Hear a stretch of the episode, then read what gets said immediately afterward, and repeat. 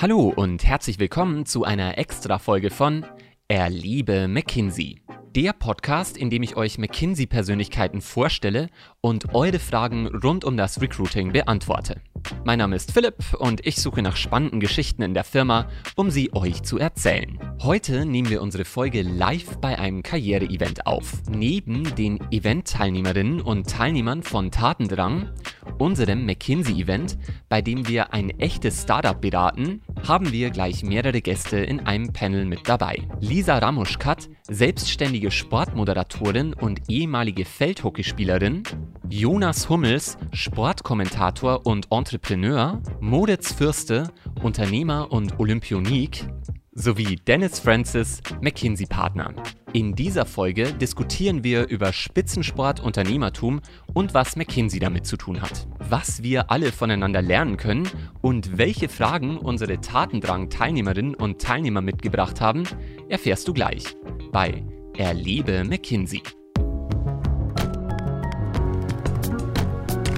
Hallo zu einer Extra-Folge von Erlebe McKinsey. Wir nehmen heute live bei unserem virtuellen Karriere-Event Tatendrang auf und haben hier in Hamburg auch einige Zuschauer aus ganz Deutschland und Österreich von zu Hause aus zugeschaltet.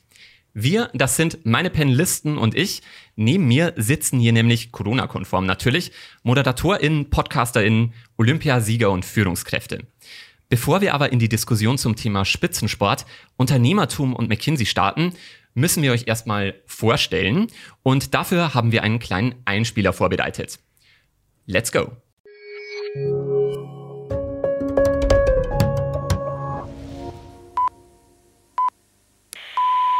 Lisa Ramuschkat. Den Namen hat man vielleicht schon mal gehört. Sie war Moderatorin bei Sport 1 und The Zone, kriegt auch die größten Geheimnisse aus ihren Interviewpartnerinnen und Partnern heraus und ist ihre eigene Unternehmerin. You go, girl. Als ehemalige Profi-Feldhockeyspielerin, selbstständige Sportmoderatorin und Content-Creatorin für den FC Bayern München Basketball und Fußball weiß sie, was es braucht, um auf eigenen Beinen zu stehen und damit erfolgreich zu sein. In ihrem Podcast Team Lisa spricht sie mit spannenden Frauen aus dem Sportbusiness über die Herausforderungen von Frauen im Sport und der Geschäftswelt. Heute wird sie in unserem Podcast Erlebe McKinsey interviewt. Jonas Hummels ist ehemaliger Fußballprofi, Kommentator, Podcaster, Startup-Gründer und Unternehmer. Mit seinem Startup Ripple bietet er HR-Softwarelösungen an, um die bestmögliche Mitarbeiter-Innen-Performance zu gewährleisten. Außerdem ist er Partner von Fanciety, eine digitale Plattform gegründet, um die Verbindung zwischen Fußballfans und Vereinen zu stärken. Love it. Jonas macht aktuell seinen Master in Organisationspsychologie an der Freien Universität Amsterdam und hat einen MBA der Munich Business School. Der Erfolg scheint in der Familie zu liegen. Sein älterer Bruder ist Mats Hummels, Abwehrspieler bei Borussia Dortmund. Gemeinsam machen sie den sehr erfolgreichen Fußball-Podcast Alleine ist schwer zweifacher Olympiasieger, einmal Europameister und mehrfacher deutscher Meister im Feldhockey. Das ist Moritz Fürste.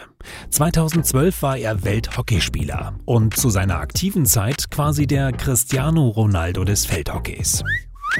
Und dennoch musste er sich neben seiner Sportkarriere ein zweites Standbein aufbauen, auch wenn er einmal in Indien für eine Rekordsumme als Spieler ersteigert wurde. Danach hat er mit einem Geschäftspartner die Fitness-Event-Sportart Hyrox erfunden und war bei einer Hamburger Agentur für das Sportmarketing verantwortlich. In seinem Buch Nebenbei Weltklasse setzt er sich kritisch mit der kommerziellen Übermacht des Fußballs auseinander. Im Podcast steht er uns Rede und Antwort. Dennis Francis hat in der E-Jugend in einem Spiel mal acht Tore geschossen.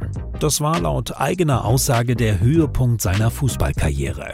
Von da an ging es sportlich nur noch bergab. Beruflich ging es für ihn jedoch stetig bergauf. Er ist Partner bei McKinsey und seit über elf Jahren in der Unternehmensberatung tätig.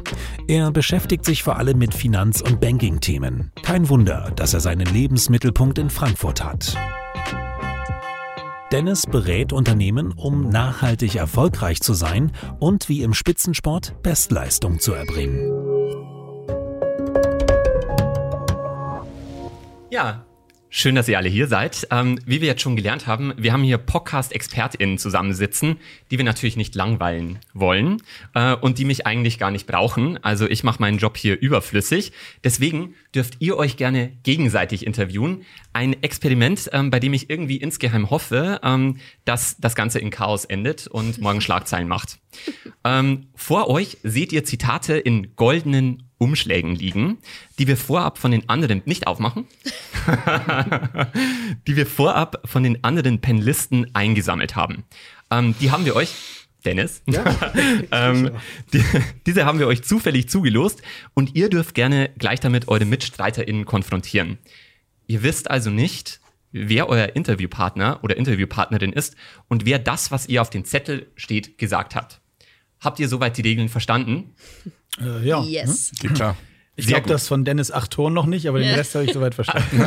es war kalt, es war nass. Ich stand die ganze Zeit vorne rum und wurde häufig angeschossen. Gut, dann geht's jetzt los und wir starten einfach mal rein und probieren das Ganze aus. Und Jonas, du darfst gleich als erster deinen Umschlag öffnen und dich überraschen lassen, wen du interviewst. Aber bevor du das machst, oh. noch ganz kurz, äh, darfst du die allererste Frage für mich beantworten.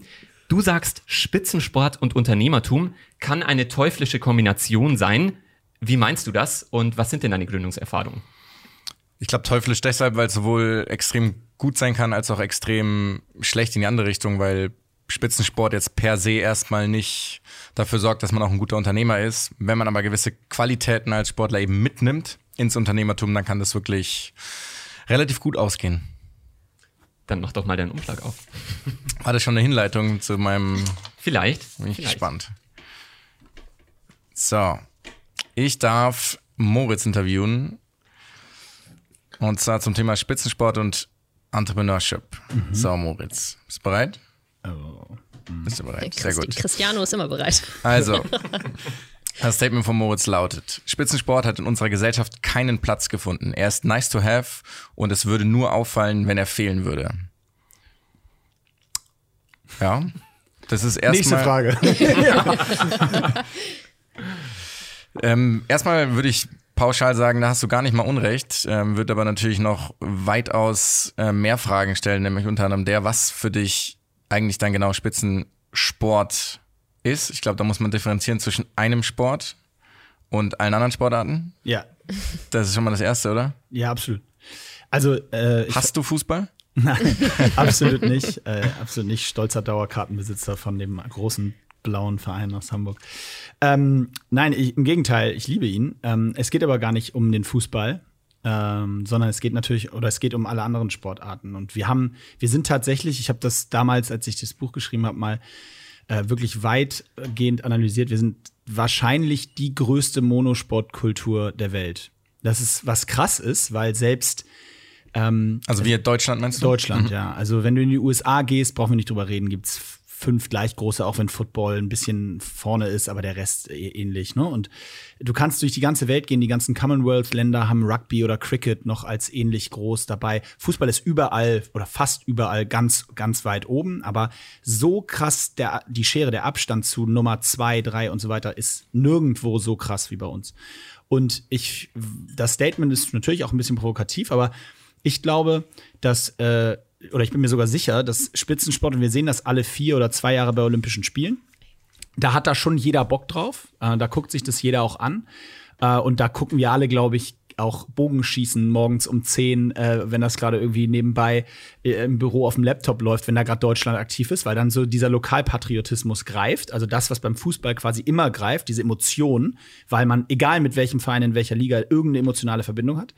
Das greift beim bei dem anderen Spitzensport außerhalb von Fußball ausschließlich alle zwei beziehungsweise vier Jahre und in manchen Sportarten dann eben noch mal punktuell auch woanders. Und ähm, für mich ist die Wahrnehmung ist, das ist nice to have. Also das ist so, ja, bei Olympia, da wollen wir das auch, aber dazwischen sind wir, sind wir als, und ich meine es als Kultur, als, als Nation, äh, nicht bereit, die Schritte zu gehen, die man gehen müsste, um, und das ist aber auch die ganz klare Konsequenz, und das ist auch wichtig zu verstehen, Da geht es um eine Entscheidung, die man als Gesellschaft fällen muss. Wenn ich sage, das ist mir nicht so wichtig, dann muss ich aber auch damit leben, dass bei Olympischen Spielen eben nicht 22 Goldmedaillen geholt werden. Und dann ist das aber auch völlig okay. Nur dann muss, diese Basis muss geschaffen werden. Und mein, meine Wahrnehmung ist, dass, dass man immer wieder bei den Olympischen Spielen merkt, dass, die, dass eigentlich, wir eigentlich mehr wollen, aber wir verstehen als Gesellschaft gesprochen, wir verstehen nicht, was dafür nötig wäre. Und dann sind Headlines und da könnt ihr dann. Aber was wäre denn nötig dafür? Ja, also es geht natürlich immer immer mit der Monetär. Investition los. Immer. Und es gibt eine Headline der Bildzeitung von vor vier Wochen oder so, die war halbe Milliarde Investition für Oly also den olympischen Sport.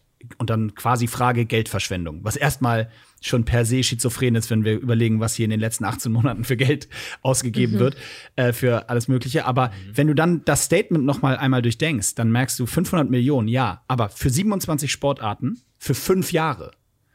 Also, das steht da nicht. Das ist der, aber der Subtext heißt 100 Millionen pro Jahr für 27 Sportarten. Wenn du das dann also ich meine 500 Millionen, das weißt du besser als ich. Das ist, glaube ich, das, Das ist zweimal Kilian das Mbappé. ist zweimal Kylian Mbappé. Also das, das ist der, daher kommt äh, sozusagen die These. Okay, aber das heißt, fernab vom Monetären ähm, ist es natürlich so, dass Olympia, jetzt weiß ich nicht, ich habe mal mit Niklas Kaul länger gesprochen, der war ganz nebenbei Zehnkampf-Weltmeister, ähm, als mehr oder weniger, Ja, ich und glaube, er das war damals der Witzige Jüngste. ist, sorry, wenn ich unterbreche, Ja. das Witzige ist, und ich würde wetten, dass die Bekan der Bekanntheitsgrad von Niklas Kaul Zehnkampf, das ist, das ist die Löwendisziplin So im, ist es, im, ja. im Sport.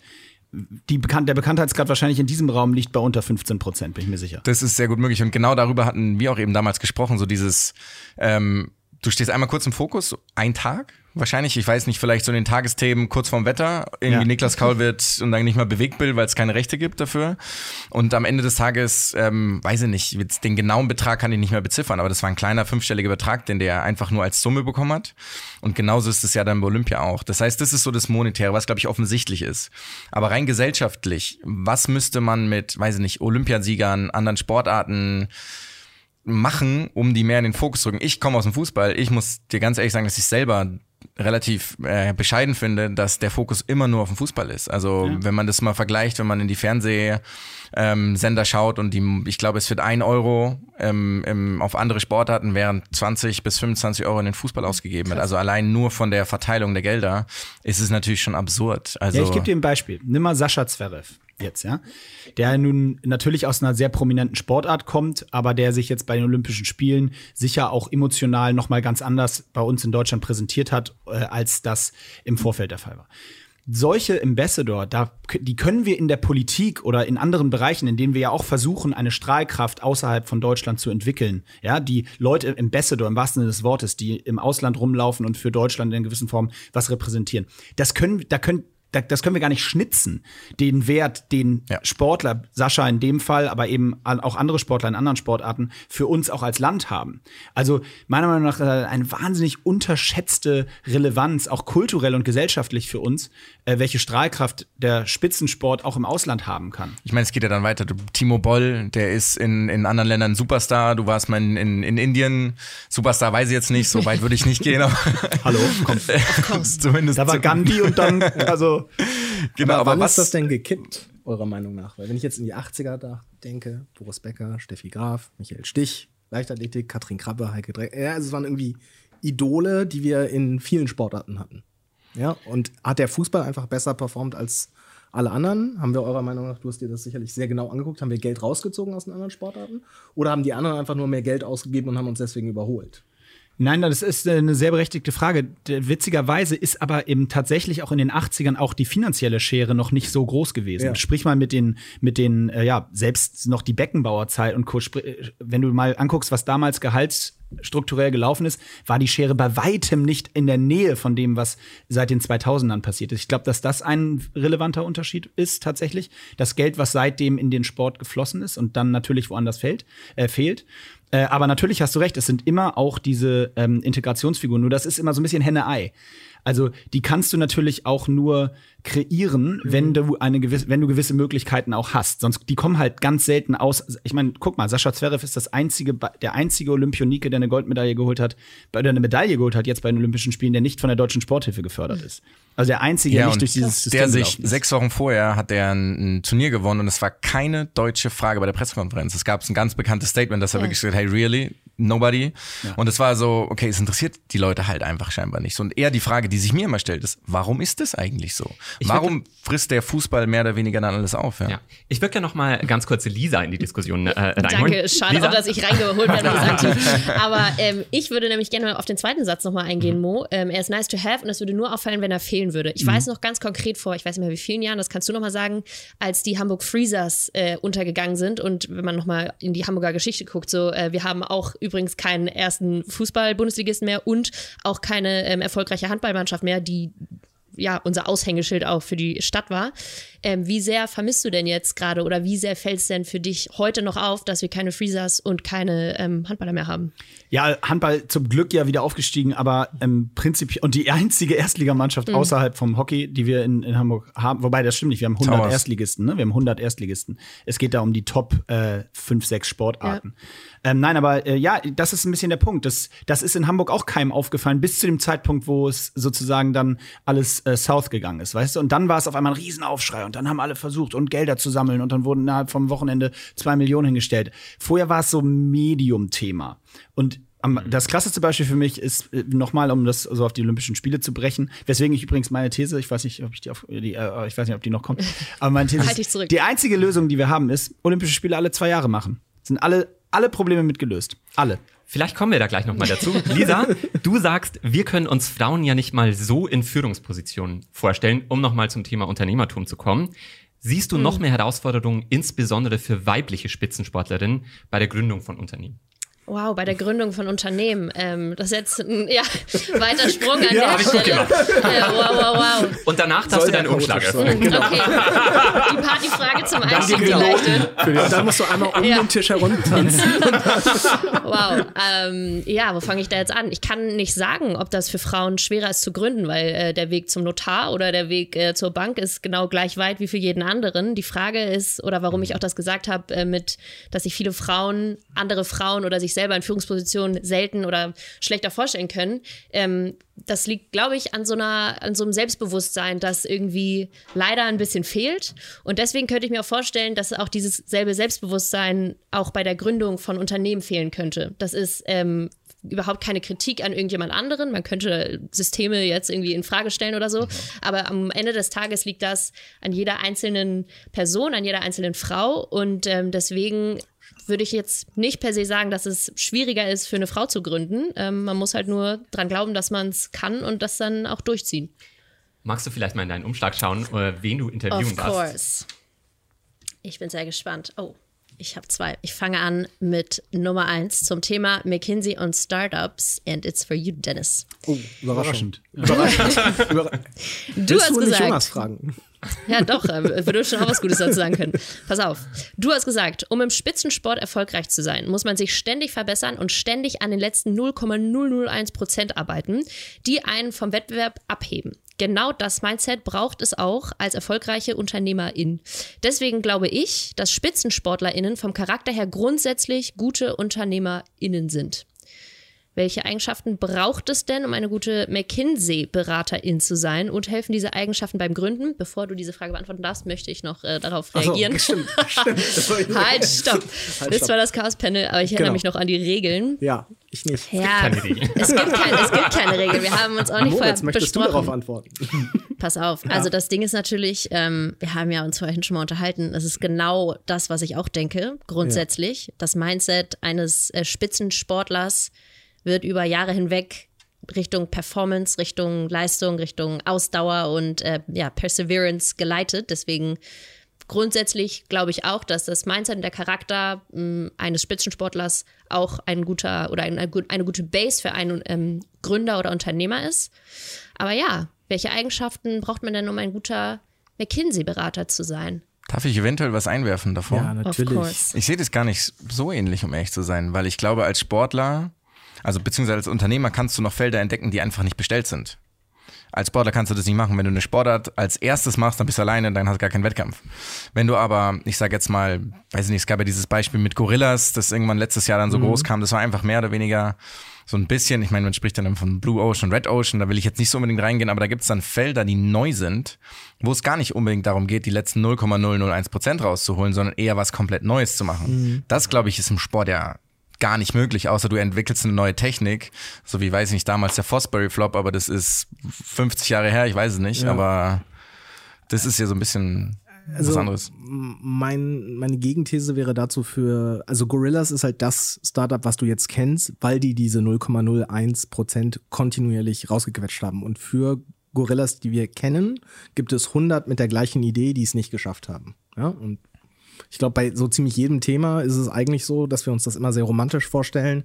Oh, die hatten eine coole Idee, haben die dann umgesetzt und dann hat das gefluppt. Nee, aber das ist halt wirklich echt, echt harte Arbeit. Ja, und momentan haben wir halt das Thema, dass wir meistens dann am Ende Märkte extrem zuspitzen sehen und wir sehen dann halt den einen erfolgreichen. Und ähm, deswegen habe ich gesagt, ne, du, also es kommt ja wirklich nicht mehr auf die Idee an. Die Idee, wenn die einmal da ist, kann die jeder kopieren.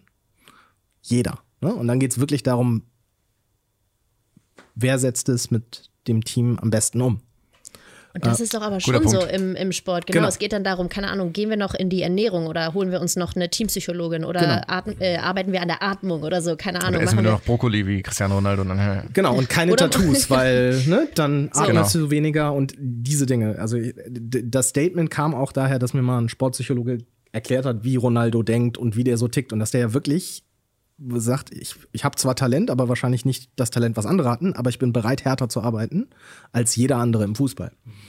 Und deswegen steht er da, wo er ist. Was mich interessieren würde, ist die Messbarkeit, weil was ich im Sport halt so, was im Sport ja so schön ist, ist, dass du alles ganz simpel messen kannst. Ne? In je, also du kannst Leistung einfach total easy messen. Selbst in einer Mannschaft, äh, wo man mal auch vielleicht so ein bisschen unterhalb vom Radar fliegen kann. Aber wie, wie, ist, da- wie geht das jetzt äh, konkret auf McKinsey gesprochen? Weil das stelle ich mir schon einfacher vor, unterm Radar zu fliegen, ähm, weil es einfach nicht so schnell auffällt, wie wenn du sechs Fehlpässe spielst im Spiel. Ähm, beziehungsweise, das wäre genau meine Frage. Wie, wie ist das messbar, äh, ob jemand Leistungen abliefert oder nicht? Ähm, ja, äh, also sechs Fehlpässe im Sinne von also, sechs. er, er, seit acht Jahren, elf Jahren fliegt er unterm Radar. Genau. Jetzt fliegt er auf. Jetzt fliege ich auf. Das Kartenhaus fällt gerade live zusammen. Nee, äh, ich glaube, sechs Fehlpässe im Sinne von sechs Fehler im Modell würden sehr, sehr schnell auffallen, weil auch wiederum, ne, wann holt man McKinsey? Äh, nicht, weil man irgendwie äh, darauf gewartet hat, dass die Erträge nach oben gehen müssen und die Kosten nach unten, sondern ne, wir haben es ja dann auch mit Profis zu tun und dann geht es ja auch darum, was ist entweder nochmal was radikal anderes, was wir machen könnten, ne, irgendwie über Ernährung nachdenken, also um bei der Analogie zu bleiben, oder wo kriegen wir nochmal 0,001 Prozent mehr raus? Das heißt, du du diskutierst die ganze Zeit, also wenn wir jetzt die Sportler auf, auf, auf Champions League Niveau und der Fakt ist ja auch, dass wir bei McKinsey zwar global eine sehr große Firma sind, die Teams, die aber Klienten beraten, die sind ja sehr, sehr klein. Das sind zwei, drei, vier, manchmal fünf, sechs, sieben Leute. Äh, da ist schon jeder sehr visibel. Ja, also es ist nicht so, dass wir eine große Masse von global 20.000 Leuten sind, die dann immer zu Klient eingehst und dann kannst du unterm Radar schwimmen oder könntest du, sondern da hat jeder typischerweise eine so prominente äh, Aufgabe, dass es relativ schnell auffällt, wenn sie oder er nicht performt. Und um an dieser Stelle nochmal auf die Ursprungsfrage Auf die zurückzukommen, Ursprungsfrage, welche äh, Eigenschaften braucht man denn? Ich glaube, es ist nicht so unähnlich zu dem, was wir jetzt gerade diskutiert haben hinsichtlich irgendwie Unternehmertum. Ähm, ich glaube äh, tatsächlich, dass du nicht ganz so risikobereit sein musst, weil du bist ja zumindest am Anfang in einem festen Angestelltenverhältnis und ich sag mal, die Komponente wirtschaftliche Unsicherheit, die fällt, die fällt weg. Aber du brauchst zum einen wirklich unheimliche intellektuelle Neugier.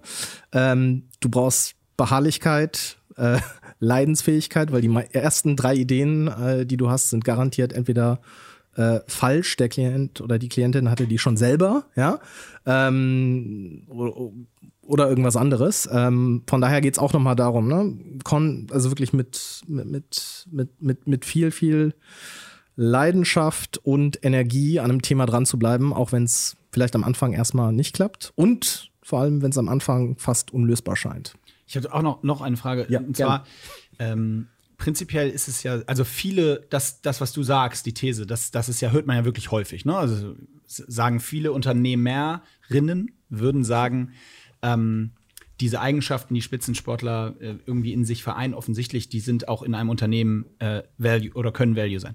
Aber die, die, die Praxis ist ja ein bisschen eine andere. Die ist nämlich jemand, der wirklich Spitzensportler ist, beziehungsweise war, ähm, beendet seine Karriere durchschnittlich, würde ich sagen, mit Anfang 30. 32, sowas. 33, Ja, ja. Anfang Mitte 30. Ist dann quasi Berufsanfänger. ist der überhaupt noch McKinsey Material dann? Uh, Ja, also like it. äh, sehr gute Frage. Ja. Suchst du einen Jobmodus? danke, dass du auf mich zeigst, um Äh, sorry, äh, nee, zu äh, nee, man Danke. Bewerb mich jetzt in Kommentar. vier Jahren und keiner. genau. Nee, ähm, also äh, McKinsey Material, äh, also es ist ja jetzt nicht so, dass wir nur ähm, äh, 21-jährige äh, junge Menschen einstellen, die mindestens viermal ihre Klasse übersprungen haben. Ne? Ich habe auch drei Jahre Ich gearbeitet. dachte, du sagst, ich habe auch vier Klassen übersprungen, aber nein, nein, nein, weit davon weg. Äh, einmal acht Tore geschossen, aber sonst nichts Spektakuläres in der Kindheit. Ähm, ich hatte auch drei Jahre vorher woanders gearbeitet und war halt Ende 20, äh, als ich bei McKinsey angefangen habe. Ja, also gar nicht so weit weg von äh, Anfang 30. Und es ist in der Tat so, wenn du, wenn du heute darauf guckst, wen stellen wir ein? Das sind erstmal viel, viel mehr als, äh, als früher. Und da gibt's schon eine äh, ne- ne breite Spreizung von, ja klar, das sind immer noch die Leute Anfang 20 nach dem Bachelor oder nach dem Master. Das sind Leute, die hatten ein paar Jahre Erf- Berufserfahrung. Das sind teilweise Leute, die hatten sehr viel Berufserfahrung und kommen mit Mitte 30, teilweise mit Mitte 40. Ja? Und äh, wir haben ja auch ein Stück weit äh, unsere Karrierewege etwas verändert und haben versucht, dass es nicht mehr nur diesen einen Weg ähm, gibt. Und ähm, ich glaube, deswegen sind wir auch letztendlich in den letzten Jahren eine äh, buntere, bessere, größere Firma geworden. Dennis, Ja. magst du an dieser Stelle mal in deinen Umschlag schauen? Oh ja. Hatte schon ich, vergessen, stopp, dass der kriegt das. er gar nicht eine, die tricky Frage zum Einstieg? Ich hätte das jetzt schon gerne noch so. Ähm, und Wir was ist hängen- eigentlich mit? Genau, wir hängen schon drei Minuten oder sowas. okay. Ähm, ich interviewe Jonas. Clever gekontert. Genau. Zum Thema äh, McKinsey und Startups. Oha, das Statement von Jonas. Äh, je weniger McKinsey, umso besser. Man geht freier und naiver ans Gründen heran. Ich glaube, du musst zuerst reagieren. Ich muss, ja, meine Reaktion war. hm. ähm, Was heißt das? Also je weniger Erfahrung selber mit McKinsey? ähm, je weniger McKinsey drin ist, war eher so die, war Ah, so, in einer Person. genau, ja. Okay. Was auch immer das bedeutet. Oder in Genau. genau. im Gründerteam. Zum Beispiel. Ja. Okay. Äh, ja, also äh, mir fällt tatsächlich keine schlauere Frage ein, als wie meinst du das, was tatsächlich hierauf steht? Ja, sehr gut. Also primär ist natürlich wahnsinnig provokant und kann man nicht pauschal sagen, aber die, die Statements waren ja gewusst so gewählt. Ähm, wenn ich mich nur daran erinnere, wie ich damals mein Ripple quasi meine, meine, meine Firma gegründet habe, ist, ich habe gar keinen Plan gehabt von gar nichts. Muss ich ganz ehrlich sagen. Also ich wusste nicht, was weiß ich nicht, ein Finanzierungsmodell ist. Ich wusste nicht mal, was eigentlich Software genau sein soll. Was mache ich da? Wie kann man Geld verdienen? Wo kommt das Geld her? Ich wusste schlicht und ergreifend gar nichts. Und hatte so eine schöne Naivität, dass ich mir eben dachte, ich mache das schon irgendwie so. Ich gehe da rein und ich hatte ein gut, gutes Gründungsteam, so ein bisschen so deutsch-amerikanischer Mix und die haben mehr die amerikanische, ich sage jetzt mal risikofreudigere und nicht ganz so analytische Perspektive gehabt. Ich hatte noch so ein halbes deutsches Mindset eben, dass ich mir dachte, ja, das hat alles so Struktur und Ordnung und da muss man irgendwie A, B, C und irgendwie geht's so weiter. Jetzt nicht ganz so strikt und ähm, muss sagen, dass wenn ich heute wissen würde, was das eigentlich für eine Reise ist, was wir da in den letzten drei, vier Jahren gemacht haben, was man da alles wissen muss, was man alles lernen muss. Und ich bin immer noch, würde ich sagen, komplett am Anfang von dieser ganzen Reise. Dann weiß ich nicht, ob ich es gemacht hätte. Und deswegen meinte ich, diese Naivität, ans Gründen ranzugehen, war halt für mich so, ja klar, ich mache das schon so. Ich habe ja schon, weiß ich nicht, ich habe mal Fußball gespielt, dann Eine hab ich ein Studium angefangen. So ungefähr, ganz ehrlich. Also, und da hatte ich irgendwie so die ersten Sachen bei The Zone und dachte mir irgendwie so, ja, ich kann schon irgendwie was. Und das, glaube ich, da kommen wir vielleicht später nochmal drauf hinzu, drauf zurück, ist so dieses, ich hatte eigentlich gar keine Hard Skills. Also ich muss ganz ehrlich sagen, ich habe immer so dieses, ich habe, nachdem ich aufgehört habe oder aufhören musste, zu Fußball zu spielen, dachte ich mir so, uiuiui, Junge, also jetzt, wie verdienst du Geld? So, wer stellt dich denn ein? So, ich war jetzt nicht der Überzeugung, dass ich wahnsinnig dämlich bin, aber ich hatte halt keine harten Skills einfach so, weiß ich nicht. Freunde von mir haben Kovi studiert oder Jura studiert oder selbst BWL, da war zumindest so eine Richtung da. Und ich dachte so, ja, ich sorg halt selber für meine Arbeit, weil ich dann eben was gründe und selbstständig werde. Und wissend, und das würden ja die McKinsey-Leute, das würde ich ihnen dann zumindest sagen, dass sie ja wissen, wie so ein Gründungsprozess abläuft, was man alles machen muss. Und deswegen sage ich halt, dass es für also natürlich, wie gesagt, es muss ja nicht pauschal sein, aber in meinem Fall war ja es, glaube ich, es, also wäre ich, hätte ich nicht gegründet, wenn ich jemanden gehabt hätte, der sagt, okay, pass mal auf, wir machen ein Businessmodell, äh, weiß nicht, wir machen irgendwelche Prozesse setzen wir auf und hier der und der macht das. Ich meine, ich habe ja immer noch nicht so diese klare Rolle bei uns, Ja. wie die meisten in, bei, uns im, bei uns in der Firma. Und so hat mir das halt wahnsinnig viel Spaß gemacht. So Ja. dieses Explorieren von A nach B, dann mal irgendwie auf F und dann an- landet man bei Y. Und am Ende machen wir inzwischen was komplett anderes als am Anfang. Und ich glaube, das ist eben das, was ich so spannend finde. Ja.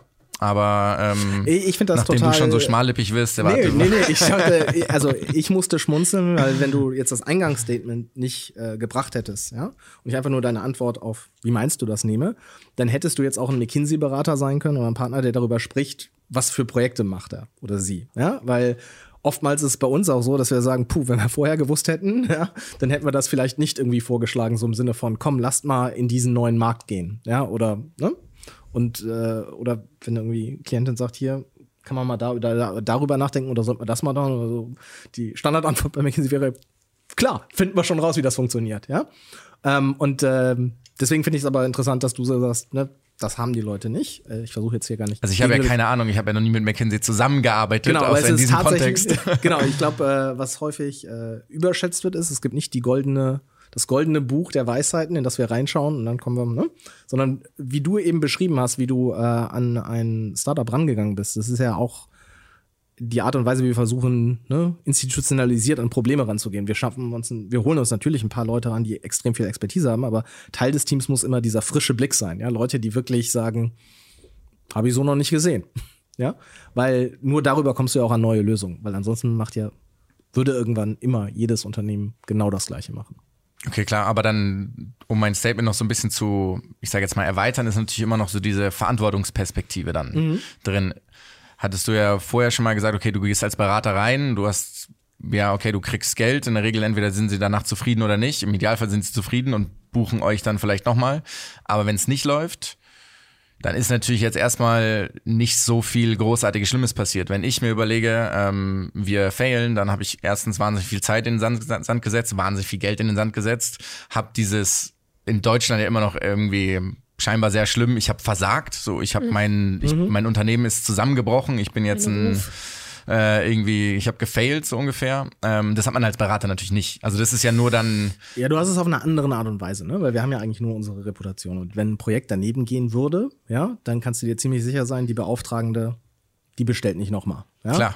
Und Aber kannst dir auch sicher sein, irgendwie die Person, die das und das gemacht hat, das spricht sich ja auch irgendwie, würde sich intern dann irgendwie rumsprechen. Ich glaube, deswegen bist du, es gibt diese alte Analogie, ja, und ich will das jetzt irgendwie alles, den Werbesprech nicht wiederholen. Komm, aber mach, wir mach, gesagt, Aber machst du jetzt trotzdem. Das Phrasenschwein steht bereit, ja. das Phrasenschwein steht bereit für, ne? Eigentlich musst du darüber nachdenken, m, bei uns, dass du äh, Unternehmer oder Unternehmerin im Unternehmen bist. Das muss irgendwie das Mindset sein, ne? also diese berühmte Also jedes, äh, Kern des jedes- Intrapreneurs. Genau, also jedes, jedes Projekt muss sich für dich persönlich so anfühlen, wie das ist dein Baby und das musst du jetzt zum Erfolg bringen. Finde ich ganz interessant, weil du hast, ich mach mal Mach kurz, einfach, damit ja. ich nicht Mach wieder einfach. reingeholt werden muss in die Diskussion. Genau. Ich hol gleich Ähm, jemand anderen rein.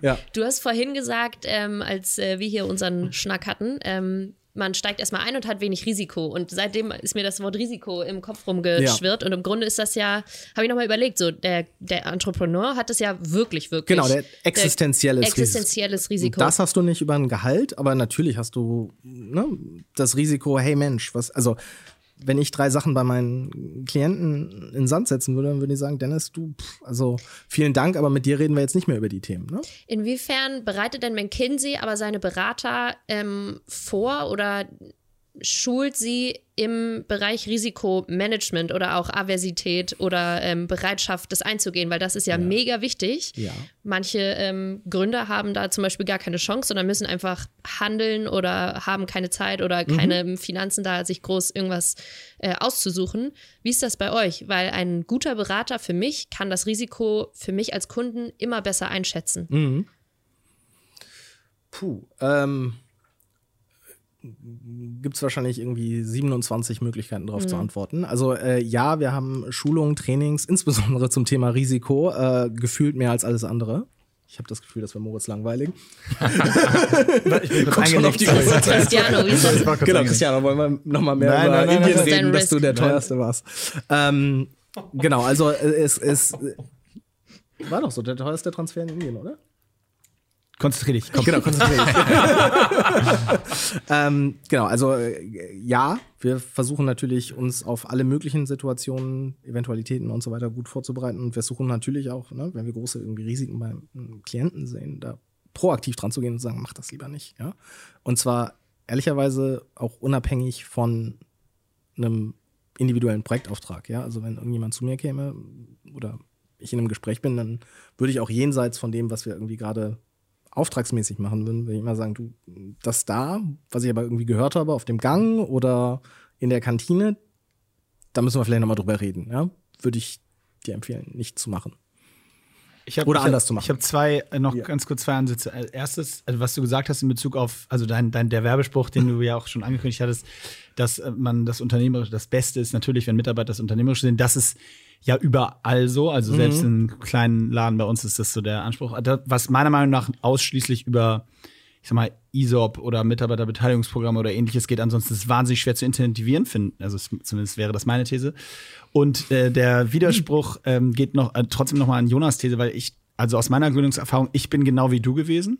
Ich muss mal sagen, ich war, bin wahnsinnig dankbar rückblickend, dass ich jemand, Leute an der Seite hatte, die eben nicht auch genauso sind. Also insofern, ich glaube, am Ende macht's wirklich das Gründerteam und eine gewisse Form von Mischung. Wenn ich, wenn wir beide zusammen gegründet hätten, hätten wir wahrscheinlich Wir nur wahnsinnig, wir wären, hätten nur wahnsinnig viel Geld verbrannt.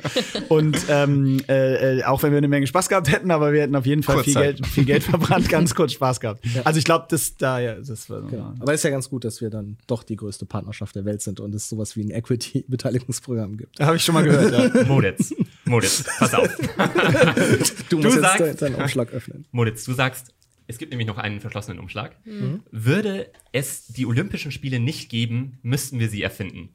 Du bist Olympionik und hast an den Olympischen Spielen teilgenommen. Warum sind sie denn alternativlos? Und äh, können Olymp Olymp OlympionikInnen und Olympioniken etwas von UnternehmerInnen lernen? Und ähm, wie wird man eine erfolgreiche Unternehmerin oder Unternehmer?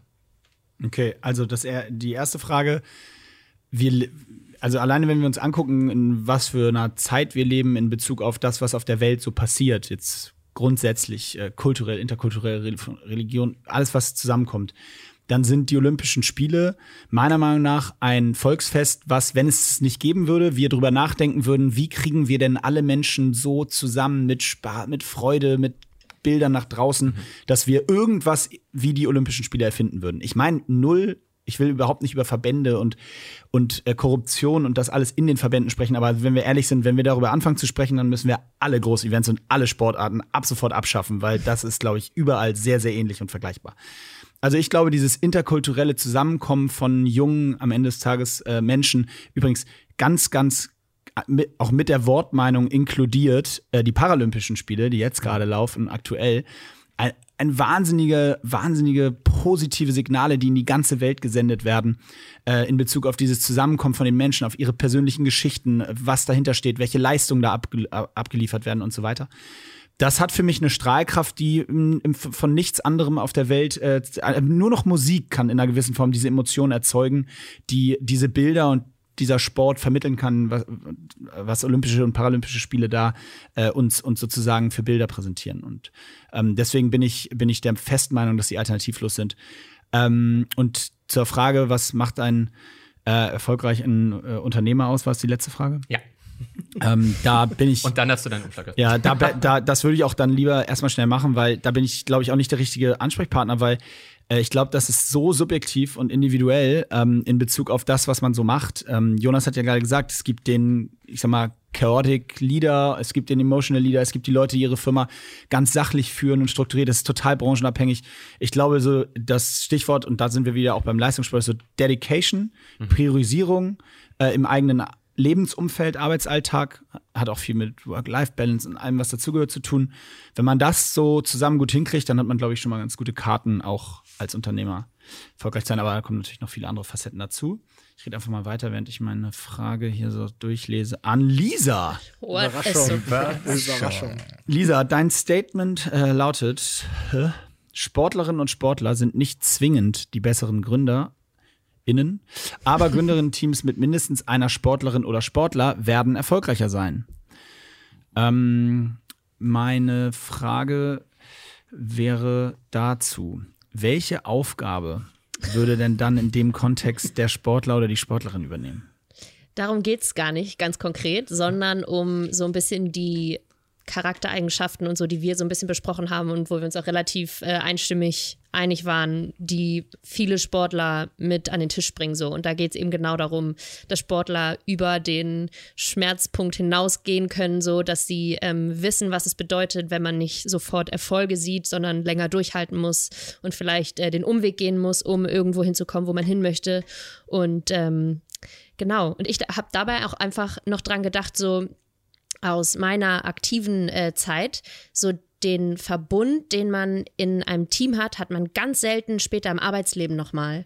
Und ich, mhm. also meine Erfahrung. Und das finde ich aber so wichtig, weil persönliche Erfahrung einfach Sportler ähm, haben, zum Beispiel unter Sportlern auch irgendwie eine andere Art miteinander umzugehen und ähm, keine Ahnung, können sich gegenseitig auch besser pushen oder so. Und deswegen kann ich mir vorstellen, oder ist meine These, dass wenn mindestens ein Sportler dabei ist, der eben weiß, wie cool man im Verbund zusammenarbeiten kann, eben in dieser sportlichen ähm, Atmosphäre quasi, ähm, können das eben auf eine andere Art und Weise in ein Arbeitsteam einbinden, als nur Menschen, die das noch nie erlebt haben. Muss man dafür Spitzensportlerin gewesen sein. Okay, oder? let's genau, define sind, Spitzensportler. Genau, sind ne? wir nicht alle also, Sportler. Ja, so. Also ich bin auch kein Spitzensportler. Richard David Precht?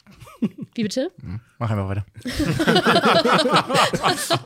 okay, ja, also dann müssen wir natürlich wieder sagen, was ist Spitzensportler oder so. Aber ich würde da äh, gar nicht jetzt sagen, man muss äh, Olympionik sein ja. oder du musst auf jeden Fall äh, erste Bundesliga spielen oder so, sondern du musst einfach diesen Prozess durchlaufen sein, dass du äh, mit einem Team, mit äh, Teamkollegen vielleicht auch ähm, auch gleichzeitig wolltet ihr dasselbe erreichen, aber wart auch irgendwie in einer Konkurrenzsituation, wie, keine Ahnung, auf derselben Position zum Beispiel. Man will ja trotzdem ans Ziel kommen gemeinsam, aber hat den anderen irgendwie trotzdem im Auge und muss aber das Team, das große Ganze drüber stellen. Ähm, das muss so ein bisschen gegeben sein. Ich kann jetzt nicht sagen, ähm, oder ja, ich kann jetzt nicht die perfekte Definition für diesen Sportler äh, geben. Aber du hast gerade unbewusst ähm, das konkretisiert, hm. weil du nämlich äh, auf einmal von Teamsport gesprochen hast. Habe ich noch und, gedacht, als ich es gesagt habe. Und da ja. will ich, ja, und da will ich einmal nur eine Anekdote, die vielleicht dazu passt, ähm, weil äh, als ich habe das früher auch häufig schon erzählt, im, im Sport allgemein noch, ich komme gleich zum Teamsport, aber im Sport allgemein ist das ich glaube, krass, das krasseste, was man lernt, viel früher als Leute, die nicht aus dem Sport kommen, deswegen würde ich das jetzt einmal so defini mhm. definieren, erstmal Leute, die viel Sport machen, Spitzen sei mal ja, reingestellt, ja, ja. ist Feedback. Ja, also wenn ich acht Jahre alt bin und ich spiele im Fußball einen Fehlpass, dann wird mir äh, das aber sowas von brühwarm um die Ohren gehauen. Und mhm. zwar von meinem Trainer, im Zweifel noch von den ehrgeizigen Eltern und von meinem Mitspieler spätestens beim dritten Mal auch.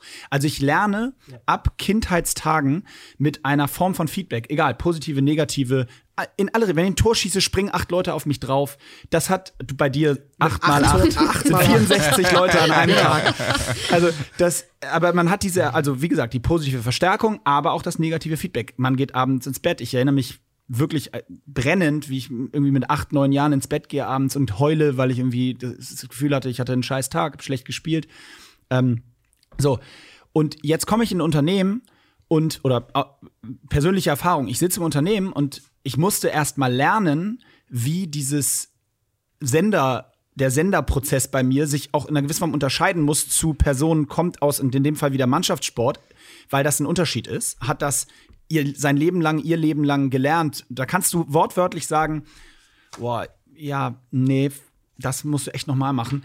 Und ihr bist zeitlich schon wieder weg. Das, der gleiche Satz zu einer Person, die nicht aus dem Sport kommt, ist bei mir so passiert. Ich sage nicht, dass das immer so ist, aber es ist mir genau so passiert äh, endete in Tränen, Drama, zweieinhalb Stunden danach Gespräch über die persönliche Beziehung und äh, das jetzt ein bisschen überspitzt, aber äh, ihr wisst, worauf ich hinaus will. Und also für mich ist es ganz extrem ist dieses Thema Feedback-Kultur. Wie gehe ich mit anderen um und was was beziehe ich auch auf mich persönlich und was akzeptiere ich als konstruktiv und ähm, also Thema Feedback. Und ich möchte noch einen draufsetzen, weil während ich äh, Teamsport quasi beschrieben habe, mich das schon genervt hat, weil es ist für mich nicht nur ein Teamsportphänomen.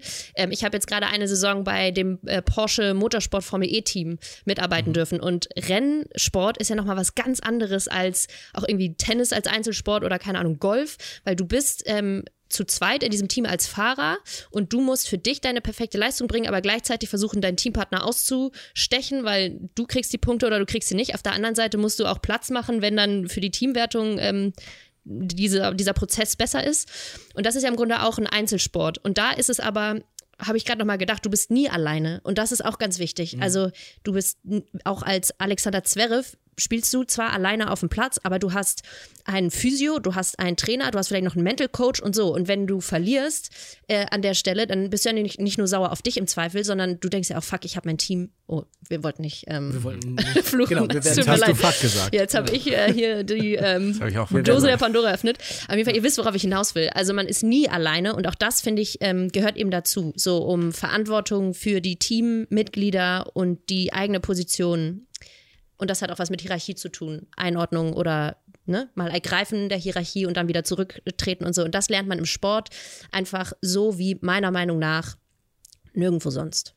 Ich würde das total unterschreiben. Ich hätte Sex. nur gesagt, ja, ähm, dass tatsächlich da kein, weil du hast ja das Beispiel gebracht, acht, neun Jahre. Ne? Ich glaube, das hat tatsächlich damit zu tun, inwieweit ne, haben wir als Kinder alle Sport gemacht und deswegen hatte ich gesagt, sind nicht alle irgendwie Sportler, aber wahrscheinlich einige nicht. Aber meine Erfahrung ist auch, ja, hast sehr früh gemerkt, ne? war das jetzt irgendwie ein gutes Spiel oder eine gute Halbzeit oder eine schlechte Halbzeit.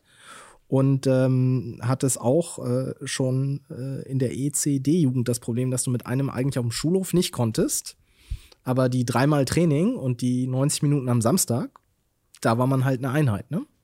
Auch wenn man eigentlich nicht für den anderen laufen wollte. Aber dann ist ja immer wieder die Frage, warum geht man vom Sport weg, wenn man mal da war. Also ich meine, das ist ja dann vielleicht Talent. Also. Talent kann das eine sein, aber wenn ich mir, wenn ich mir Sportarten anschaue, dann glaube ich, gibt es viele, die auch ohne Talent weitermachen. ja. Nee, ist es eben der Grund, warum das einfach die Persönlichkeitsstruktur vielleicht so ist, dass man mhm. eben nicht mit dieser Feedback-Kultur umgehen kann. Also ich meine, wenn man in so einem, in so einem, ja, ich habe Fußball gespielt, ich habe Beine in der Jugend gespielt, da das waren Kollegen, also das waren keine Kollegen, sondern das waren Konkurrenten. So, okay, da war ein linker Verteidiger, ich bin auch linker Verteidiger, der kommt in die nächste Jugend oder ich. Im Zweifel haben wir uns gut verstanden. Das ist natürlich eine absurde Situation. Im, im Formel, im Rennsport ist ja noch extremer. Das ist ja, ja dann kein ja. Team, sondern das ist ja noch größere Konkurrenz. Und deswegen glaube ich schon, dass es ein, dass es eher so diese Charaktere ja nicht unbedingt klar hervorbringt auch, aber auch einfach aussiebt. Also natürlich gibt es Leute, ähm, Sportlerinnen, die halt nicht unter diesem, mit diesem Druck dann umgehen können und dann halt sagen, okay, ich habe zwar großes Talent, aber ich, ich gehe dann wieder raus. Also das ist natürlich auch wieder so ein, so ein Faktor, den, den ja Moritz auch irgendwie vorher, vorher angesprochen hat. Was mich noch, das ist zwar nicht unsere Diskussion, aber ich wollte vorher noch fragen, ähm, an Moritz, weil du hattest explizit diesen Mannschaftssport dann hervorgehoben. Ähm, und wenn ich mir so diese ganzen Tennisgeschichten und Eiskunstlauf ist natürlich dann immer die Extreme, aber da kriegst du ja jeden Tag Feedback um Zweifel von deinen engsten Vertrauten, weil das dann oft die Eltern sind, die die Trainer sind. Ist es dann nicht irgendwo wieder dasselbe? Oder? Ich glaube, dass ich da widerspreche ich. Also da, äh, dass ich habe jetzt keine Erfahrung mit Formel E, also mit dem Rennsport, aber was den Einzelsport angeht, widerspreche ich und auch aus Erfahrung. Also ich habe mich ganz lange mit Martin Keimer darüber unterhalten. Wir haben auch einen Podcast aufgenommen dazu und äh, das war wirklich lange Thema. Und er sagt, am Ende bin ich in der Niederlage alleine. alleine. Mhm. Ganz alleine. Bei denen ist es übrigens noch mal extremer, weil der hat nicht so viele Leute mit im Normalfall. Der hat seinen Caddy dabei, der aber in seinem Fall jetzt zum Beispiel auch ähm, kein Ansprechpartner für solche Themen ist. Äh, ich weiß es vom Tennis, ich weiß von Sascha, dass er sagt, wenn ich verliere, will ich auch mit überhaupt keinem sprechen. Da gibt es, das ist, das ist im Mannschaftssport noch mal anders gelernt. Sicherlich gibt es auch die Einzelsportler, die ich weiß nicht, ob wir jetzt ein Zweier-Team schon, das ist ja auch schon kein Einzelsport mehr, aber ich weiß vom Beachvolleyball, da wird ganz viel mit Psychologen gearbeitet und da wird auch ganz viel im Negativen, also bei Niederlagen, dann das versucht, darüber zu kompensieren und darüber zu sprechen. Aber die sind eben auch nicht alleine. Aber tatsächlich Tennis, Golf mal als die beiden prägnantesten Einzelsporten, die irgendwie jetzt so, die, zumindest die, die mir jetzt spontan einfallen, wo ich es auch weiß, ähm, in den beiden Sportarten ist es, glaube ich, wirklich nicht vergleichbar. Also klar, da ist klar. ein Team um dich rum, aber ja. es ist ein anderes, eine andere Form von Feedback, ob wir auf Augenhöhe miteinander sprechen oder ob ich weiß, ich bin am Ende verantwortlich. Martin Keimer hat zu mir gesagt, ey, bei, als ich ihn gefragt habe, wie geil wäre bei Olympischen Spielen ein Teamwettbewerb für Golfer, wäre doch total, oder mixed oder so. Sagt er, was? Auf keinen Fall ich will doch nicht, dass mir einer die Goldmedaille kaputt macht, wenn ich vorne liege und der den Putt an der 18 verschiebt. Der hat gar nicht, da war gar nicht auf dem, wow. auf dem Programm, dass oh, der ja vielleicht ihm auch die Goldmedaille bringen kann, weißt ja. du, oder sie. Sondern das war, also die, das ist ein anderes Mindset. Klar, das ist die Sozialisierung im Sport. Ja, ja. Und ich meinte auch nicht das mit den Niederlagen, sondern das ist völlig klar. Im Fußball oder im Teamsport ist es ja dann immer so, ja, ich habe ja performt, ich habe ein Tor gemacht, so wie die anderen haben, ich sage jetzt mal, nicht performt, ähm, sondern es ging eher so im, im Heranwachsen. Also wenn mhm. man acht, neun, zehn, zwölf Jahre alt ist, eben das Feedback Feedback dazu bekommen. Da ist eben die Frage, also das war jetzt gar nicht von mir die Aussage, dass es gleich Ja, ist, ja. sondern eher die Frage, Ja, ich glaube, das ist, wie, ich der, glaub, es wie ist, der Unterschied ist sozusagen. Ich glaube, es ist echt ein Unterschied. Ich glaube, es ist eine andere Form der, Be der Bestätigung, der Erhöhung und eine andere Form des, äh, der, des sozusagen negativen, konstruktiven Feedbacks. Aber ich kann es natürlich auch nicht äh, genau sagen. Wir haben ein bisschen eure Diskussion gekapert übrigens. Ja, ich würde an der Stelle genau auch gerne noch weitere Zuhörer reinholen. Äh, reinholen wenn Ach, wir haben Zuhörer? Ja, wir haben äh, Zuschauer, Zuhörer. Äh, danke schon mal für die spannende Diskussion. Wie am Anfang schon erwähnt, sind wir hier nicht alleine. Wir nehmen gerade vor etwa 30 ZuhörerInnen beim Event Tatendrang auf. Tatendrang ist unser McKinsey-Event, bei dem unsere TeilnehmerInnen ein echtes Startup beraten können. Dieses Mal machen wir das Event zusammen mit Fanciety. Fanciety ist eine spielbasierte Engagement-Plattform, ähm, um Sportfans rund um den Globus zu erreichen und äh, zu vernetzen und zu aktivieren. Also quasi ein Engagement as a Service Tech-Startup. Sehr viele Buzzwords. So, unsere TeilnehmerInnen beschäftigen sich deswegen intensiv mit diesem Thema und haben jetzt auch noch einmal die Möglichkeit, ihre Fragen an unsere Panelisten ähm, zu stellen. Und als erstes würde ich nämlich gerne als weiteren In Interviewgast den Dominik reinholen. Dominik, du darfst dich jetzt unmuten. Ähm, ich hoffe, wir hören dich auch gleich. Und dich darf ich jetzt äh, begrüßen. Du hast nämlich eine Frage an alle TeilnehmerInnen, äh, an alle Panelisten hier. Ihr hattet ja schon ganz viel gesprochen über die, über die Eigenschaften einer Gründerin, eines Gründers. Und Lisa, du hattest ja auch schon den Aspekt des Teams mit hineingebracht. Und jetzt wollte ich fragen, wie sieht denn das ideale Gründerteam aus? Also welche Eigenschaften sind die entscheidenden? Welche Aspekte sollte es abdecken? Und vor allem auch vielleicht, wie kann man bereits zu Beginn oder schon vorab herausfinden, ob ein Team auch in stressigen Situationen zusammen funktionieren kann? So, Ja, das musst du ja eigentlich. Das musst du ja beantworten, weil, auf in, Die nee, Frage- er hat mich nur Mich? zitiert. Ach so. weil du, auf die, du triffst doch auf Tausende. Also Ja. da, da, du musst doch inzwischen so ein Portfolio haben, wo du sagst, oh, ja, das, wenn schon wenn du hingehst, wo du sagst, die sind gut. Äh, die sind gut, ja.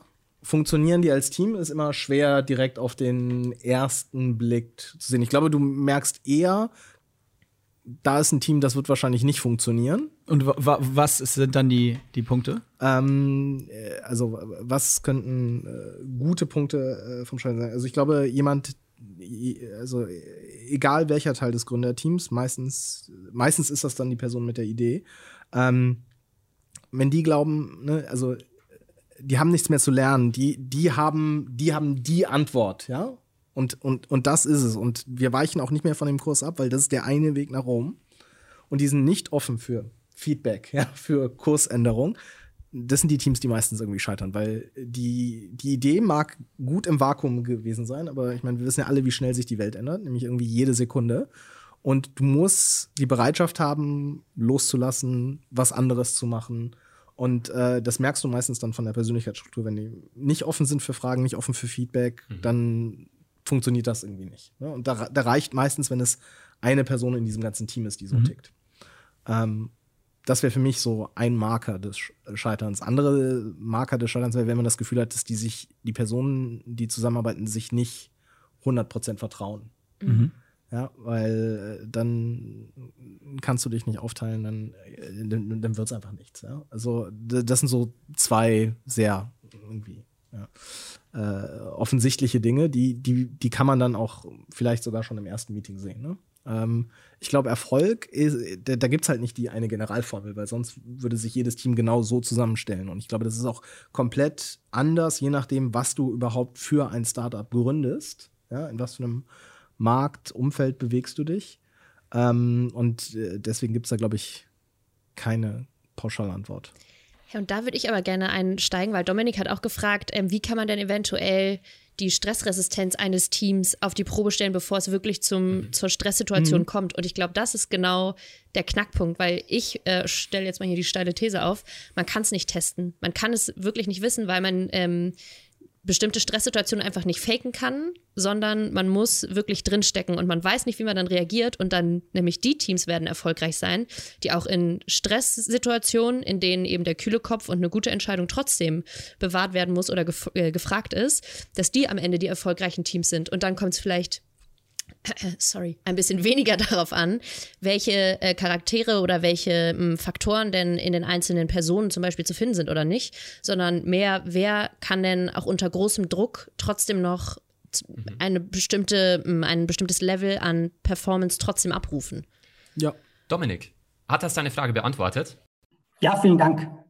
Sehr schön. Dann haben wir noch, eine, äh, noch Zeit für eine zweite äh, Zuschauerfrage. Und zwar von Magdalena. Magdalena, ähm, du hast eine Frage an Jonas, ganz im Speziellen. Äh, Magdalena, magst du dich bitte unmuten und deine Frage stellen? Also Jonas hat das Thema am Anfang angesprochen, ihr dürft es aber gerne alle beantworten. Und zwar ein Thema, das schon reichlich diskutiert wurde, und zwar wie das Mindset eines Sportlers als Unternehmer hilft. Und meine Frage wäre, sagt ihr wirklich, dass das Mindset der wichtigste Aspekt äh, eurer sportlichen Karriere war, der euch als Unternehmer am meisten hilft? Oder spielt da sowas wie Netzwerk, Reichweite etc. auch eine große Rolle? Ich würde einfach mal anfangen mit dem ersten Teil der Frage, nämlich, ähm, jetzt habe ich schon wieder vergessen, die Frage war. Ob Mindset. Das nee, das war die das zweite, sondern die. Nee, das erste war eigentlich so Nee, eine Wiederholung. Mindset das Wichtigste ist. Und, Ja. Oder ob Netzwerk und so weiter. Magdalena nickt auch. Also Okay, wir haben okay, das richtig mitbekommen. Ist schon spät am Abend für mich, deswegen. Ja. Ähm, Hättest nicht so viel von dem Wodka trinken sollen. ja, ja, ja, das ist teuflisch. Ähm, Das Protokoll. Also, ich finde es, also was, was dich so ein bisschen heraus oder was, was ein Sportler herausstellt, ist die Tatsache, dass er sehr, sehr, dass er einen guten Drive hat in der Regel. Und dieses körperlich, einfach eine Energie zu haben, ich glaube, das hilft, weil das ein anstrengender Beruf ist, ein Unternehmer zu sein. Also das ist viel, viel Arbeit. Das ist auch dann, ja, logischerweise eine körperliche Komponente, die, hinzufü- die hinzukommt. Man hat dann dadurch, dass man vielleicht Sportler war und auch immer noch Sport macht, so eine gewisse Stressreduktion durch Sport, durch Bewegung. Und was ich finde, was einfach das Wichtigste ist, ist diese Resilienz. Also als Sportler ist man einfach immer mit Niederlagen konfrontiert. Es gibt keinen, es gibt keinen Federer, keinen Djokovic im Tennis, keinen Moritz Fürste im Hockey, der nur richtige Entscheidungen getroffen hat, der immer das Richtige gemacht hat, der immer nur Erfolge hatte, sondern da gibt's einfach jeden Tag auf den Deckel. Und das, glaube ich, ist eine so, so essentielle ähm, Eigenschaft, die man haben muss, generell und als Unternehmer ganz, ganz speziell, finde ich. Ansonsten gibt es natürlich immer Beispiele, andere, Beispiele, ich weiß nicht, so Gewissenhaftigkeit ist zum Beispiel immer so, wenn je gewissenhafter, umso besser. So, egal bei was. So, als Unternehmer ist das so ein bisschen, glaube ich, teilweise was anderes, aber diese, dieser Umgang mit Niederlagen, Resilienz, Widerstandsfähigkeit, das finde ich, ist das mit Abstand wichtigste. Und der zweite Teil, dann höre ich auf, ähm, was die, was der wichtigste persönliche Aspekt war am Sportler sein. Mindset, weiß ich nicht, ganz ehrlich, Spaß. Ähm, als Sportler. Also das ist, das führt natürlich dann zu einer gewissen, zu einem gewissen Mindset, das man vielleicht hat, aber wenn man keinen Sport, keinen Spaß hat, es gibt Gegenbeispiele, Agassi und Co., man kennt sie alle natürlich, aber für mich war das immer ganz essentiell und wenn ich keinen Spaß hatte bei der Sportart oder bei was, dann habe ich es noch nicht gemacht. Danke, Magdalena, für deine Frage. Ich hoffe auch, äh, dass das deine Frage beantwortet hat. Nickt Magdalena? Nein. Ja. Nein, sie nickt. Der Daumen ist oben. Daumen. Der das- Daumen das, ist oben. Das zählt auch. So, danke für eure Fragen. Äh, wir plauschen auch gleich noch ein bisschen weiter bei Tatendrang und äh, gerne würde ich aber noch eine kurze Abschlussrunde in diesem Panel machen. Ähm, deswegen meine letzte Frage und da wäre es super, wenn wir eine schnelle Runde machen. Was möchtet ihr unseren ZuhörerInnen heute noch mitgeben? Dann fange ich an. Ähm, das hätte ich nämlich sonst noch als Ergänzung, wenn ich noch gedurft hätte zu dem, was Jonas gerade gesagt hat, gesagt. Dann nutze ich jetzt die Zeit. Ähm, und zwar, ich sehe das ganz genauso, was, äh, dass das äh, Resilienz wirklich der wahrscheinlich die viel wichtigste Charaktereigenschaft ist. Das zweite, was sich direkt da für mich anschließt, ist eine Sache, die ich als Spitzensportler früh lernen durfte. Und das ist wirklich die, ähm, ich sag mal, Selbstoptimierung, also Priorisierung meines Alltags. Weil ich muss als Sportler, gerade wenn ich nicht in dem Geschäft Fußball unterwegs bin, musste ich ganz früh lernen, auf verschiedenen Spielfeldern ähm, optimal zu performen. Also im Privatleben, auf dem beruflichen slash Ausbildungsweg und im Sport, wenn ich den so ausüben möchte. Wenn ich versuche, das alles mit 33, ein Drittel Prozent zu machen, werde ich in allen drei Bereichen scheitern. Ich muss also gucken, wann priorisiere ich meine Spiel, meine eigenen Spielfelder wie. Und dieses Priorisieren, was ich quasi mit Anfang 20 machen musste, weil es gar keinen anderen Weg gab in dem Sinne, ähm, das hat so viel, so viel Positives für mich, für die Zukunft mit mir mitgegeben, dass ich halt als Gründer sehr früh auch genau wusste, wann ich auch mal einen Tag zu Hause bleibe und mich um die Family kümmere, wann ich dafür die Nacht durcharbeite, weil das jetzt im Fokus steht. Also ich glaube, man muss immer versuchen, so nah wie es geht an 100 Prozent auf einem Spielfeld zu kommen, auch wenn das mal bedeutet, dass ein anderes Spielfeld dann darunter leidet. Und äh, das würde ich allen mitgeben, dass man sehr an seiner eigenen Optimierung in Bezug auf seine eigenen Spielfelder arbeitet. Dennis. Ja, äh, ich war ja nie Spitzensportler, von daher kann ich äh, zum Spitzensport wenig sagen. Ähm, was ich aber jetzt eben noch mal wichtig fand von dir, und das wäre vielleicht noch mal mein Ratschlag irgendwie an die Zuhörenden, ähm, egal was ihr irgendwie macht, ne, sollte euch Spaß machen. Also äh, das Leben ist zu kurz, um sich irgendwie Sachen auszusuchen, weil man denkt, sie bringen einem einen besonderen Status, sie führen irgendwie äh, zu Reichtum oder irgendwas. Ähm, wenn ihr für ein Thema echte Passion habt, wenn ihr wirklich Spaß an der Sache habt, dann werdet ihr, auch wenn ihr vorher nicht Spitzensportler wart, in dem Feld erfolgreich sein können. Und ich glaube, ähm, denkt so darüber nach, was ihr macht. Selbst wenn der Weg dann nicht zu McKinsey führen sollte. Aber ist dann doof.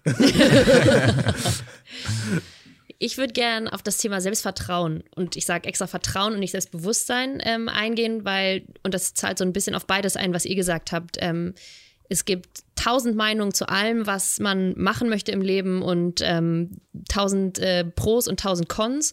Und am Ende des Tages ist man aber immer für sich selbst verantwortlich. Das äh, schließt jetzt so ein bisschen den Kreis zu meinem äh, Anfangsstatement.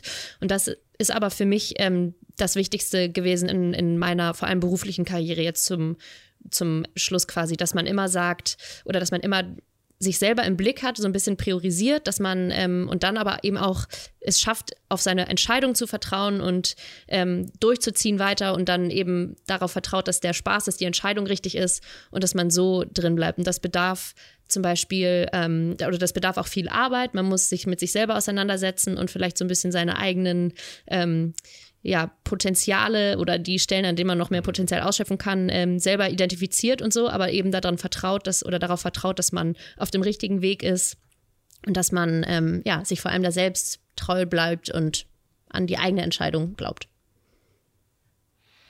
Ähm, ich würde sagen, macht euch keinen Stress. Ganz einfach. Also auch wenn man nicht mit 21 bei McKinsey arbeitet, mit 25 oder mit 30 Partner ist, ich weiß nicht, wann Francis Partner geworden ist, oder weiß ich nicht, besonderen Erfolg hat in irgendwas, sondern eher so, behaltet euch das Spielerische, Leichte bei und nicht verfolgt einen Weg, der von euch irgendwo anders vorgegeben wird. Also ich wusste mit, ich weiß nicht, wie alt ihr alle seid, ich glaube Anfang 20, da hatte ich keine Ahnung, was McKinsey ist, um ganz ehrlich zu sein. Ich wusste es wahrscheinlich bis vor zwei, drei Jahren nicht wirklich und ähm, das soll jetzt nicht bedeuten, dass ihr euch hier nicht weiter bewerben sollt. Aber eher so dieses, ja, es gibt so viele andere Sachen, die wahnsinnig viel Spaß machen. Ich hatte eine, die hat mit mir Abi gemacht, die hat mit 0,9 Abi gemacht, die hat Geigen gebaut am Ende. Also, und die ist der glücklichste und ähm, zufriedenste Mensch, den ich kenne, weil die einfach das macht, worauf sie eben Lust hat und nicht in irgendeine, weiß ich nicht, Harvard, wohin auch immer gegangen ist, wo man sich dann in so ein, ich sag immer, Bild reinfügen lässt oder ein Bild sich äh, malen lässt, das man eigentlich gar nicht selber malen will. Ähm, genau, von daher macht euch keinen Stress. Genau. Ja, schön. Bewerbt euch trotzdem bei McKinsey. ähm, vielen Dank. Das war er liebe McKinsey. Ähm, danke, dass ihr hier zu Gast wart. Das war wirklich spannend. Und ähm, ja, bis zum nächsten Mal. Vielen Dank fürs Zuhören. Und wenn du noch mehr über McKinsey und unseren Podcast erfahren möchtest, dann schau doch auf unserem Instagram-Kanal Erliebe McKinsey vorbei oder besuche direkt unsere Karriereseite karriere.mckinsey.de. Alle weiteren Folgen und noch viel mehr rund um den Podcast findest du auf podcast.mckinsey.de.